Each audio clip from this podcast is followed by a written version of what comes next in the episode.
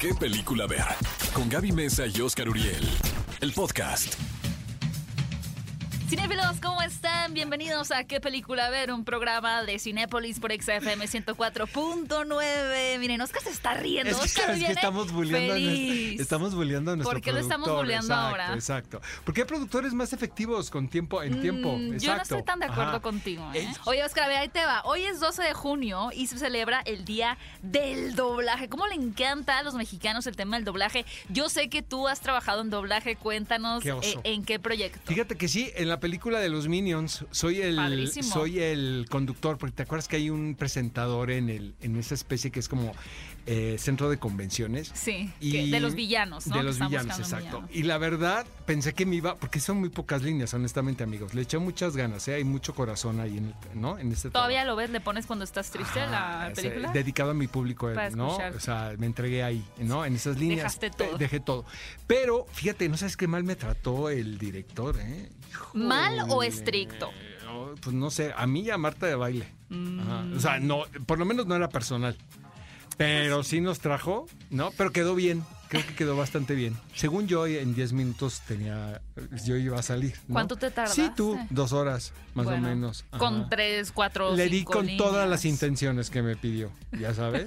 y luego entró Marta y luego también la trató mal, entonces ya me sentí acompañado. Dijiste, no estoy solo en eso. Exactamente, Y no es tú, personal. Yo, yo a nivel personal veo, la verdad, no todas, ¿no? Pero tal vez un tema más como de nostalgia o porque realmente me gusta mucho el trabajo que se hace de doblaje eh, en México. De hecho, recientemente tuvimos en el podcast de qué película ver a Emilio Treviño, que es Que la es voz de, máster, de, ¿no? todo, de Sí. todas, ¿no? De Miles Morales, de Charlie Brown. Si no han escuchado ese podcast, lo pueden escuchar en Spotify y en iTunes. Y también hay entrevista con la familia Rubín Legarreta, que por supuesto también ¿Verdad? ponen su voz para Spirit el Indomable. Sí, les vamos a platicar qué películas llegan este fin de semana, cuáles continúan aún en cartelera. Y también vamos a tener una entrevista en exclusiva con el director y la protagonista de una película bellísima que llega a la cartelera de Cinépolis que se llama Los Lobos. Y bueno, también hoy se está celebrando el Día de Superman. Las últimas ¡Wow! están muy malas, ¿eh? La verdad. Las Las, de Henry Cavill. Men of Steel, no te, te van a Muy- son cancelar. muy malas. Ya, cancelenme, amigos. Tengo ganas de que me cancelen. Entonces, este, Bueno, no me es- gusta. bueno, si consideras Batman v Superman, sí es como la secuela. Sí, pero esa sí me gusta, por ejemplo.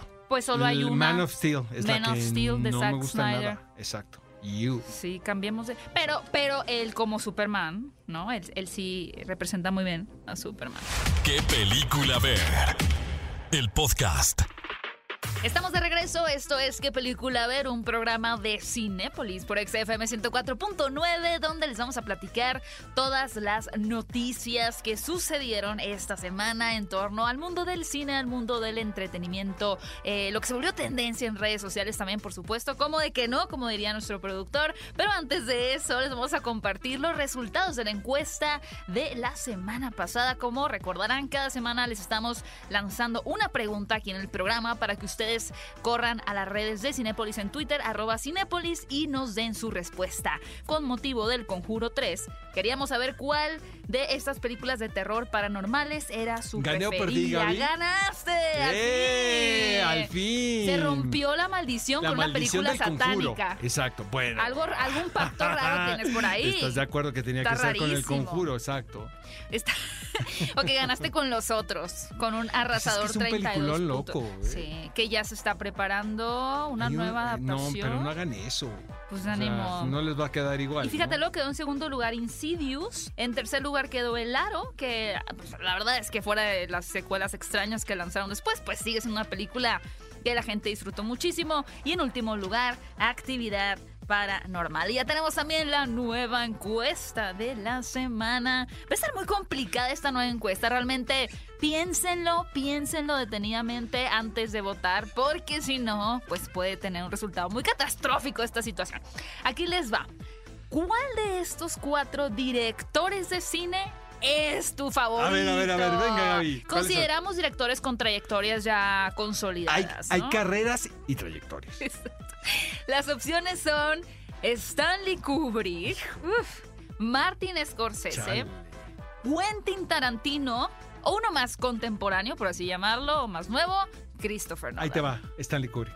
Yo la verdad también hubiera votado Stanley Kubrick, pero ya me ganaste. Entonces me voy a ir por Quentin Tarantino. Voy a, Ah, votar por muy Quentin buena opción. Tarantino. Muy buena opción, Gaby. Vayan a votar a las redes de Cinepolis, arroba Cinepolis en Twitter y la próxima semana les vamos a compartir los resultados. Amigos, Viuda Negra, el nuevo tráiler habla de su pasado. La verdad, hasta pena nos da, ¿no? Como dar una noticia de Viuda Negra porque está tan pospuesta esta película ¿eh? que me da un poco, o sea, pobre película, porque siento que la ex- expectativa es muy grande, porque esto se iba a estrenar antes de la pandemia, ¿estás de acuerdo? Exacto. Eh, de hecho, estaba en Comic Con cuando presentaron y ahí estuvieron las actrices y todo. Se me antoja muchísimo, la que, verdad. que- es que el elenco. Pues es que, ¿qué haces? No, es Scarlett Florence Johansson Pugh. y Florence Pugh. No, y Rachel Weisz. Exacto. No, yo no veo forma en la que esa película Ahora, me lo que, lo que me llama la atención, Gaby, es que obviamente sabemos el destino de Viuda Negra. No, No, muy óptimo. No queremos ser No muy- spoiler, pero por Dios, amigos, pues todos ya pongan- vieron pónganse a ver las películas, ¿verdad? Entonces, este, Sí. ya sabemos en qué termina la historia de Viuda Negra. Lo que me llama la atención es cómo pretenden captar la atención de la au- audiencia cuando los productores saben que el público está consciente del destino de la heroína. Y eso realmente me parece un ejercicio cinematográfico por demás interesante. Sí, sobre todo es bien interesante lo que dices, Oscar, porque eh, esto repercute más en lo que tiene que ver con ver al personaje en medio de una situación peligrosa, ¿no? Porque, pues, finalmente ya sabes que no se va a morir, que no, va- no va a terminar en tragedia en esa película, porque posteriormente se une a los Avengers. Pero yo siento que las precuelas, bien hechas, ¿no? Bien escritas, sí tienen una magia muy, muy interesante porque provocan que cuando revisites las otras películas, por ejemplo, la primera aparición de, de Viuda Negra que fue en Iron Man, pues ya la lectura del personaje sea diferente, ¿no? Porque ya sabes de dónde viene y por qué está haciendo lo que hace. Y sí, considerando que Marvel siempre toma en cuenta como que estos pequeños detalles, Exacto. seguramente va incluso parecer, si la ves cronológicamente, que ya hubiera existido Viuda Quiero Negra. suponer que está llena de guiños también al espectador, que tiene que ver, como tú bien dices, la manera en que van a hilar esta historia, Exacto. no solamente con la historia de Viuda Negra, Sí, de los sino cómics, con sino con el universo cinematográfico. Exactamente. La de ocho columnas, va a haber Cruella 2. Estoy de acuerdo que se haga la segunda parte de Cruella siempre y cuando esté el señor Craig Gillespie, director Exacto. también de Yotonia, que, que lo comentaba muy bien Oscar en el programa anterior. Eh, el hecho de que la película no se sienta tan mandada a hacer, ¿no? Sino que tenga este toque autoral, donde con la estética, con la producción, con la puesta en escena, realmente estamos viendo la voz y el estilo de un director, pues que tiene cosas que decir y que no es nada más el vamos a darle copy-paste al personaje de Cruella que ya hemos visto anteriormente. Y a mí lo más interesante, Oscar, en esta secuela, eh, se me va a hacer el qué tan arriesgados pueden llegar a ser, ¿no? Porque a nivel personal, y tampoco es un spoiler si no la han visto, vayan a ver la Cinépolis, es que para mí al final no redimen ni justifican al personaje, solo te explican por qué es como es. Entonces en la secuela me gustaría a mí a nivel personal que fuera un, un- unos escalones más mala. Eso me parecería súper interesante, pero pues también estamos hablando de Disney, una compañía familiar. No podemos ver Joker tampoco. Vamos a ver eh, qué propuesta nos trae esta secuela. ¿Y qué creen? Esta semana mi querida Gaby Mesa con Z se estrenó el tráiler de Reminiscencia.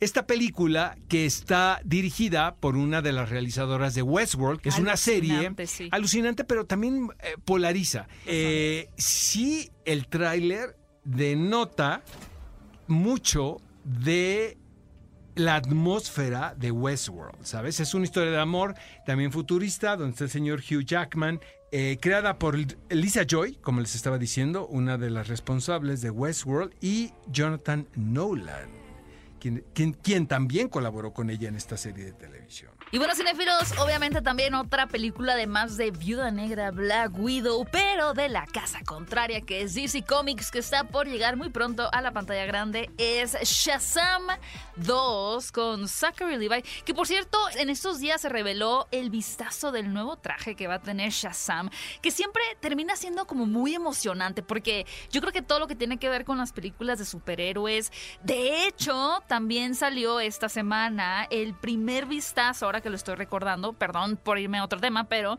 de La Sirenita, ¿no? Ya habíamos comentado en este espacio también que habían elegido una isla paradisiaca en Italia, bellísima, hermosa, idéntica o mejor que la de la película animada de La Sirenita, pero ahora ya pudimos ver a Halle Bailey ahí con su cola y demás, pero aún están en ensayos, no es un traje oficial. Lo que quiero decir es que siempre llama mucho la atención ver cómo se van a ver los personajes. Nos podemos dar una idea del toque que va a tener esta película y sin duda Shazam 2 es una de las más esperadas ya que resultó también en un completo éxito taquillero y también le dio un, un aire más refrescante a la franquicia de DC con un toque más de humor, más dinámico y definitivamente es una película que estamos esperando muchísimo. Amigos, ¿y qué creen? Hay un spin-off de Un lugar en silencio. Lo que está muy interesante de este spin-off es que el director no va a ser John Krasinski, quien dirigió la 1 y 2 y, también actúa, hace el papá de... ¿no? Atácalo, bueno. Al patriarca de la familia. Tú luego, luego Sale la ¿no? O sea, echándole a perder a la gente la función. en la 1. Pero bueno, aquí es Jeff Nichols, que es un súper director. Él tiene una película llamada Take Shelter.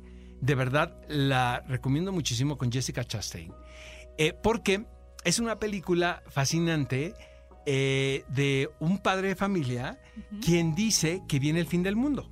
Él empieza a construir una especie de búnker en su casa, a pesar de las críticas de los vecinos. O sea, es una cosa como tan cotidiana Claro. pero tan fascinante porque ves el tipo realmente, él cree tener una revelación, ¿no? Que es Michael Shannon, imagínate el actor. Entonces convence a la esposa, que es Jessica Chastain. Eso pasa mucho en Estados Unidos. ¿estás de Exactamente, pero la esposa, o sea, en un principio dice, mi marido se volvió loco, ¿va? Pero después la esposa lo empieza a escuchar y dices, ay caray, y no solamente es el rol de, ¿no? De la madre, sino realmente se deja convencer por él. ¿Y qué crees al final? Pues they take shelter. Exactamente, porque viene el fin del mundo. O sea, el fin Bueno, del porque mundo la gente él... ¿Qué tal la gente que de esos documentales que ves de que dicen que viene una pandemia y que han preparado sus suministros por años y de pronto llega una pandemia y No eh, como tú como que- yo, ¿verdad? Sí. Así a Rappi, ¿no? A todos, ¿no? Porque no teníamos ni agua, ¿verdad? Cuando Una nos lata. agarró la pandemia. Exacto. Ni hemos pagado el gas. No hemos pagado nada. Pero ¿qué tal dejamos ahí nuestro sueldo, no? Este señor va a dirigir el spin-off. Exactamente, que eso se me hace padrísimo porque también es otra visión totalmente distinta, pero Sí, ya, siguiendo el canon de la serie. ¿no? Oigan, ya hablando de spin-off, eh, remakes, precuelas, secuelas, spin-offs y, y demás. A ver, Oscar, voy a dejar que la digas. Es que, ¿sabes qué? te La gusta, verdad, así de mis, de mis actrices que, que sientes que es como tu hermana, ¿no? Como que De- comparten algo especial. Exactamente, como que nos separaron al nacer. No sé. Cristina Ricci. ¿Por qué? ¿Por qué te gusta Pues es tanto que Cristina Ricci? tiene una cara de loca que no puede con ella. Pero aparte, está muy bien casteada siempre, ¿no? O sea, ella hizo a Merlina, obviamente, en la familia Adams, en esta versión de Raúl Julia. Es por eso que te gusta desde Me chiquito. encanta, pero ahora sí sabes que va a interpretar a Morticia en una versión también de Tim Burton. Pero ah, qué increíble, ¿no? Porque finalmente, en algún momento fue Wednesday y ahora... De niña a mujer. Exactamente, a Morticia. Pero amigos, la noticia es que se anunció esta semana. Se integra al elenco de Matrix 4, una película que vamos a tener la oportunidad de ver en el mes de diciembre. Dirigida por Lana Wachowski. La verdad, a mí se me antoja muchísimo. Yo sé que hay mucho detractor de la segunda y tercera. Yo la verdad. Yo nunca seré detractor de Matrix. No me yo, importa. Incluso yo, si les la queda verdad, mal, la voy a amigos, amar. cancélenme en este momento, pero yo disfruté muchísimo. Son la dos. Hay un rave ahí, ¿te acuerdas que había El un rave? Zion. Exactamente, había un rave ahí buenísimo.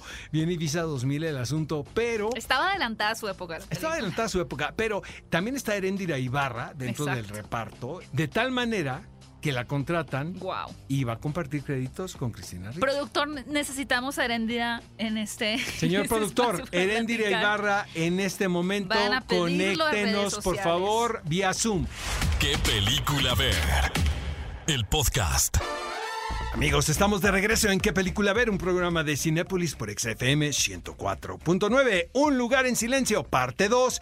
Llega a las salas cinematográficas el evento de este fin de semana. Gaby Mesa con Z. Así es, esta película que fue, ya lo hemos comentado, ¿no? Como la última película que se iba a estrenar, una película muy taquillera.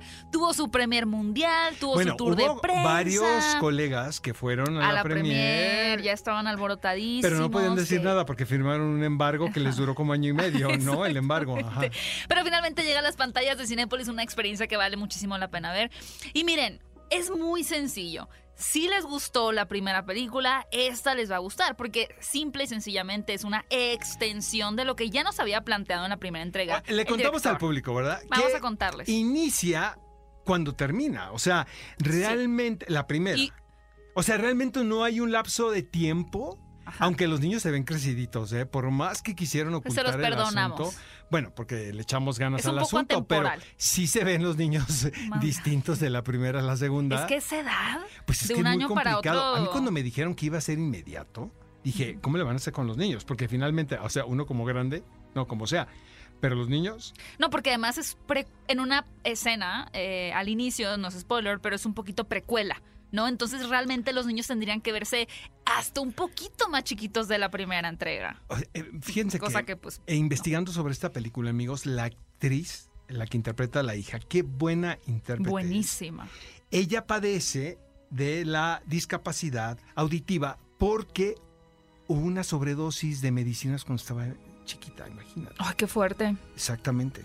No sabía esa historia, Sí. pero qué buena Qué actriz buena es. ¿Y es. sabes dónde se puede denotar ahora? El hecho de que de cierta manera gran parte del protagonismo que antes digamos que se dividía entre el personaje de Emily Blunt, entre el personaje de Joe Krasinski y sus hijos, ahora recae mucho el peso en esta chica para que lidere la aventura, ¿no? Porque yo creo que lo que podría decir de esta película es que la primera entrega era como más íntima, estábamos aprendiendo las reglas del juego, estábamos empatizando con esta familia, cómo es que va a lograr sobrevivir estas criaturas que no teníamos ni idea además de cómo funcionaban, ¿no? Ahora que ya se han sentado las bases, la aventura se vuelve más externa. Ahora ya se nos permite explorar más territorios porque ya aprendimos cómo funciona esta dinámica, ¿no? Entonces se permite que los personajes salgan a explorar otras áreas y yo creo que más allá de una película de suspenso y terror, eh, de monstruos que era la primera entrega, acá tenemos un toque de aventura de exploración y creo que es- eso es algo que particularmente las personas están disfrutando muchísimo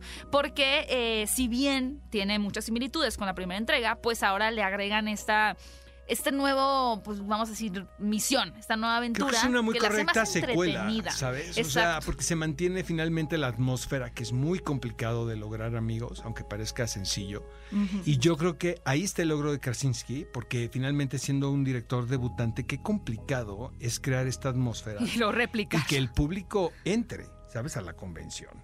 Amigos, Un lugar en silencio, parte 2, por supuesto, tiene garantía Cinépolis. Y también para los más pequeños, aunque también pueden ir a ver la película en silencio, pero algo más adecuado para ellos, Spirit, el indomable. Que es una leyenda de un caballo, pero es una leyenda, es un mito muy americano, el cual ha traspasado fronteras y se ha convertido en una historia que muchísimas generaciones han logrado abrazar y ahora se presenta para una nueva generación también. Pero lo más interesante de esto, Gaby, es que la familia Rubín Legarreta les ponen las voces a los personajes protagónicos de Spirit el Indomable.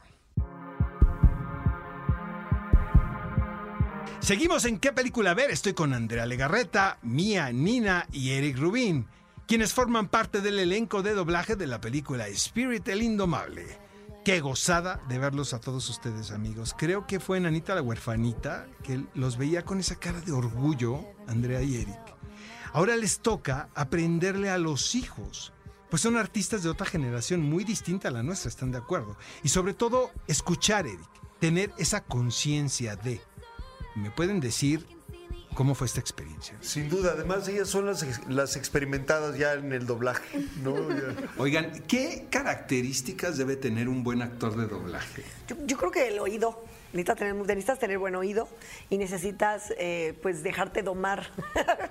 o sea, sin duda, aquí con, ahora sí que contrario a lo de Spirit, tienes que dejarte domar por, por- por un director, ponerte en sus manos. Sabemos qué clase de directores tenemos en México en de doblaje, qué clase de directoras. Eh, Xochitl hizo un gran trabajo y nos llevó de la mano. Entonces es confiar y también tu instinto también de qué le puedo dar a este personaje de un, un poco de mí, aunque no se parezca quizás a veces, ¿no? Y también respetando la esencia de la historia y, ¿no? y de la producción norteamericana, ¿no? Sí, por supuesto. Normalmente te piden o algo, algo que me dijeron es que luego lo que esperan es que tú le des la misma intención que el actor le dio.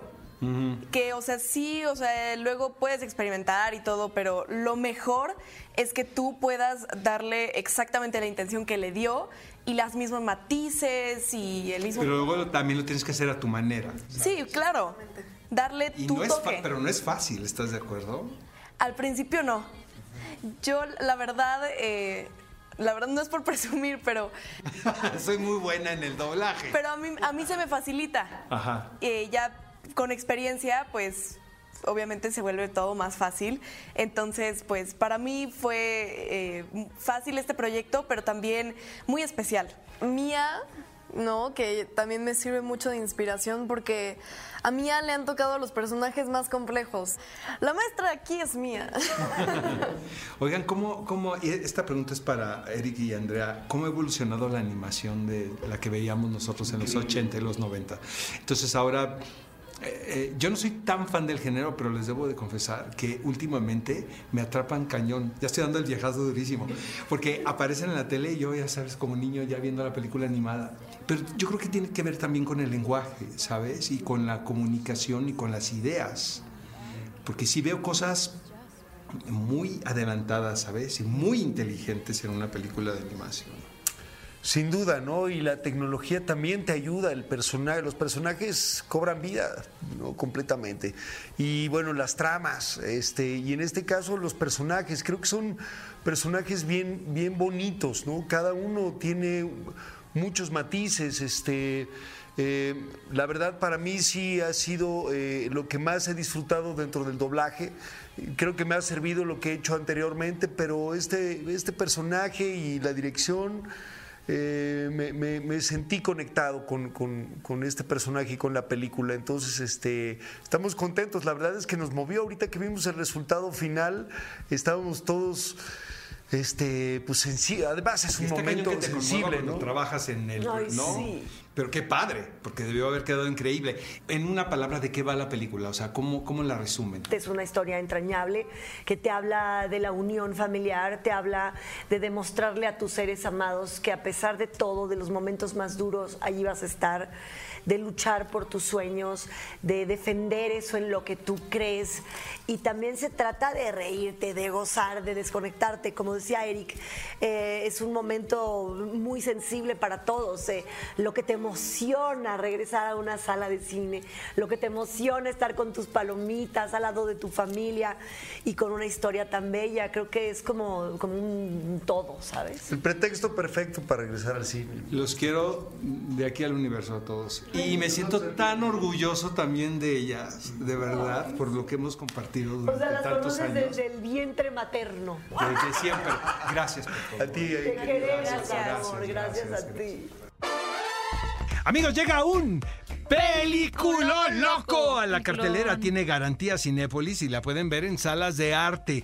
Hijo, caray, ¿cómo les podemos recomendar una ronda más? ¿No, Gaby? Una y otra vez. Dirigida por Thomas. Winterberg, ganadora del Oscar, que miren, estaba muy competida la categoría, la verdad, pero nuestro espíritu, alma y cuerpo estaba con Another Round, o Drock, que es el título original.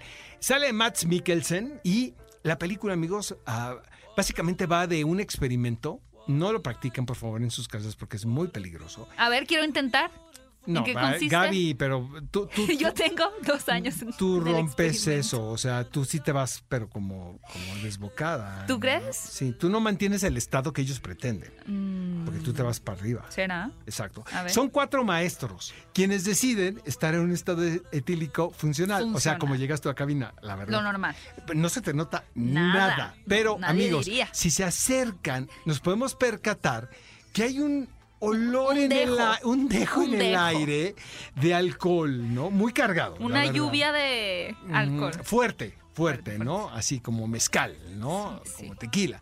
Entonces estos cuatro maestros deciden hacer este experimento. No les contamos más porque la- los resultados del, ahora sí que de la dinámica pues no arrojan buenos resultados. Y lo que me gusta mucho es que no son iguales para cada uno de ellos, ¿no? Finalmente, como cualquier agente que se introduce en tu vida, ya sea, pues sí, en este caso el alcohol, una persona, un evento y demás, va a cambiar la, la dinámica, va a generar cierta ruptura. Oigan, no es spoiler, pero tiene un final la película de un bailecito que si están en la regadera se lo pueden aventar, ¿ya sabes? Este, hay No que sé, invitar al señor muy Mikkelsen. Yo ya medio, medio me le eché, Ya. la verdad, en la regadera, honestamente. Junto con el experimento. Junto con el experimento, exacta. Oye, pero este, esta, la película es fascinante. Es hermosa, es una gran película, no se la pueden perder en las salas de Cinepolis. Y también finalmente llega a salas de cine Los Lobos, de verdad. No me voy a cansar de decirles, véanla, es una película bellísima, es un retrato, sí, de los inmigrantes, y ya sé lo que van a decir, sí, bueno, ya hemos escuchado mucho esta historia de, de los mexicanos persiguiendo, o latinoamericanos persiguiendo el sueño americano, pero les prometo que yo no había visto un retrato tan fiel, un retrato tan auténtico y sobre todo con tanto corazón eh, de una familia, en este caso de una madre joven y dos niños pequeñitos de 7 y 5 años aproximadamente quienes obviamente van a Estados Unidos con este sueño de tener grandes oportunidades, pero la realidad, como ya saben eh, por muchas noticias, por experiencia o por producciones, es que la realidad es otra. La realidad es, es un ambiente crudo, pero hay mucha empatía en esta realización y, hay un, un gran esfuerzo por realmente plasmar el cómo, si bien estos personajes están atravesando por una transición muy complicada, enfrentándose a un cambio muy abrupto de vida,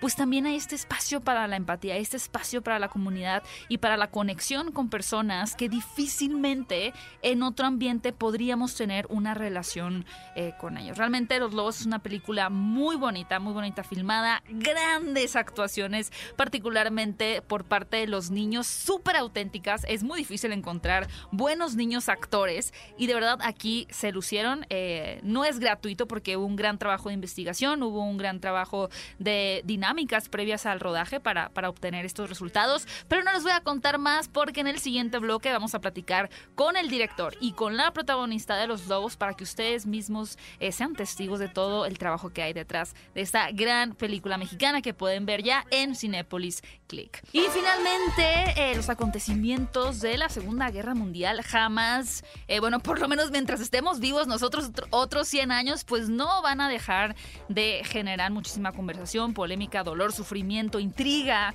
Eh, por lo tanto, llega este nuevo documental a Cinépolis dirigido por Luke Holland que se llama Cuenta Final. Y es que eh, después de 75 años de que ya finalizó la Segunda Guerra Mundial, pues no quedan tantas voces de personas que hayan vivido en carne propia eh, esta terrible guerra, ¿no? Lo que hace este director británico es tener entrevistas con las personas involucradas del lado de los sim- simpatizantes en ese momento de Hitler, de personas que claramente pues fueron parte de un movimiento que generó demasiado daño, así que no veremos el lado de las víctimas, sino de pues las personas que estuvieron eh, generando todas estas eh, pues o sea, no sé ni qué palabras ponerle, ¿no? Porque hacían muchas cosas muy malvadas que sí van a estar reflejadas en el documental. El director filmó diferentes entrevistas por 10 años, 10 años de material. Y lo que es bastante interesante también es que no solamente vamos a encontrar material de origen en blanco y negro, sino que también hay un material muy exclusivo que está a color. Es una película que pues no está, no es apta para aquellos que sean sensibles, es cruda, es directa, pero me parece sumamente necesaria. Así que si quieren conocer más sobre la mentalidad de estas personas, por qué se unían al movimiento desde que eran muy chicos, cómo trabajaba esta maquinaria en su cabeza, definitivamente no se pueden perder cuenta final sobre el holocausto, sobre la Segunda Guerra Mundial, dirigida por Luke Holland. Oye, Gaby Mesa con Z, ya hay preventa de F9. Tú ya la viste, ¿verdad? No, no la he visto. Dirigida por Justin Lin, obviamente este es uno de los sucesos más importantes de la próxima temporada. La preventa de F9 es a partir de este lunes, o sea, Exacto. pasado mañana, para que se pongan bien abusados. Atención. Y la película Gaby Mesa con Z estrena el 23 de junio. La queremos ver, obviamente. Yo compro los boletos en preventa, Oscar, y tú invitas las palomitas. Hecho. ¿Qué película ver? El podcast. Los protagonistas, sus creadores. De la pantalla grande a tu radio. La entrevista en ¿Qué película ver? de Cinépolis en Exa FM. Cinefilos, pues Oscar y yo estamos súper emocionados porque finalmente llegó a la pantalla grande, a las salas de Cinépolis, una película bellísima, de verdad, una película que se presta a mucha reflexión, que se presta a muchísimo debate, pero sobre todo es una película que tiene muchísimo corazón y estoy hablando de Los Lobos, dirigida por Samuel Kishi, quien nos acompaña el día de hoy junto con la protagonista Marta Reyes. Bienvenidos. Felicidades chicos. Muchas gracias por, por el espacio y por tener esta charla. Oye, Samuel, este, ¿qué, qué labor y qué, qué desafío para poder que los niños reaccionaran ¿no? ante el estímulo de una manera tan, tan orgánica? No, pues muchísimas gracias, este Oscar. Esta, eh, Los Lobos, es mi, mi, segunda película y algo que me di cuenta pues a lo largo de este tiempo es, pues a los actores hay que darles el tiempo también para que creen a los personajes. Y esto no es, es con, con actores tanto adultos, actores académicos, naturales, etcétera, este, como también con, con niños, pues. Entonces, el desarrollo y el trabajo que hicimos con los niños este, fue algo que se coció a, fuego lento y Marta y yo les dimos un taller de actuación de aproximadamente dos meses y medio. A partir de ahí seleccionamos a Max, que es el protagonista de Los Lobos, y a, y a otro niño chiquito. Durante este proceso también luego trabajamos con un acting coach, donde se trabajó nada más especialmente en la relación de ellos tres. En ese proceso de esos ensayos, el más, el más pequeño renuncia y nos quedamos sin actor. Pero pues bueno, ahí estaba Leo, el hermano en la vida real de este Max, y lo invitamos. ¿Qué onda, Leo? ¿Quieres entrar al casting? Primero al, al ensayo y este Leo nos dice, sí, órale. Entonces entra a los ensayos y hagan de cuenta que pues la, el amor y el odio de cinco años, ya la experiencia pues ahí estaba. Sí, definitivamente es una complicidad que yo creo que como audiencia se valora muchísimo y, bueno, ya, ya nos contaste un poquito de este proceso. Algo que particularmente a mí me gusta mucho, eh, tanto Oscar y yo somos de frontera, Oscar es de Tijuana, yo soy de Hermosillo, bueno, más Oscar de frontera que yo, la verdad, pero pues tenemos esta cercanía con Estados Unidos. Me gustó mucho este retrato que rara vez se ve en la pantalla grande, tanto de las producciones norteamericanas, de cómo es vivir en Estados Unidos, incluso cuando se van a áreas más marginadas, ¿no? Y también de cómo nacionalmente se ha retratado esta frontera, cómo se ha retratado el sueño americano. Creo que esta es una óptica muy diferente a la que habíamos tenido antes. Entonces, en ese sentido, bueno, tanto Samuel como Marta, ¿qué, qué nueva mmm, perspectiva les dio como ustedes el estar involucrados en este proyecto del cómo se vive y de estas luchas constantes de las cuales uno no para de hablar eh, tanto en México como en Estados Unidos, ¿no? De lo que es realmente ir detrás del sueño americano y la cruda realidad con la que te puedes enfrentar. Sí, pues la verdad es que la historia es muy cercana a, a, a mí, porque uh -huh. pues bueno, yo fui niño migrante, nos pasó algo muy parecido a mi mamá, a mi hermano y a mí, y pues sí, eh, nos, me inspiré en, en, esas, en esas vivencias. Oye Marta, fíjate que el personaje de la madre me parece que es como si fuera la hermana mayor, ¿no? Y me imagino que es complicado eh, como actor y vaya, pues yo creo que también ahí viene la labor del intérprete, el no juzgar el personaje, ¿no? Sino simplemente ser, ¿no? Aunque muchas veces no estemos de acuerdo con las decisiones que toma el, el, personaje protagónico. ¿Estás de acuerdo, Marta? Sí, pues para este personaje fue muy necesario no juzgarla para nada, eh, que también Estuve, hice dos líneas de investigación para este personaje. La primera fue la de migración. Para eso fui a trabajar a Santana, California, que es donde sucedió esta anécdota que les contaba Kishi con su mamá y con su hermano. Y el otro lado es que yo no soy mamá. Entonces tenía que descubrir qué tipo de mamá sería yo. Eh, ahí nos inventamos varias dinámicas. Eh, una de ellas fue irnos a vivir juntos.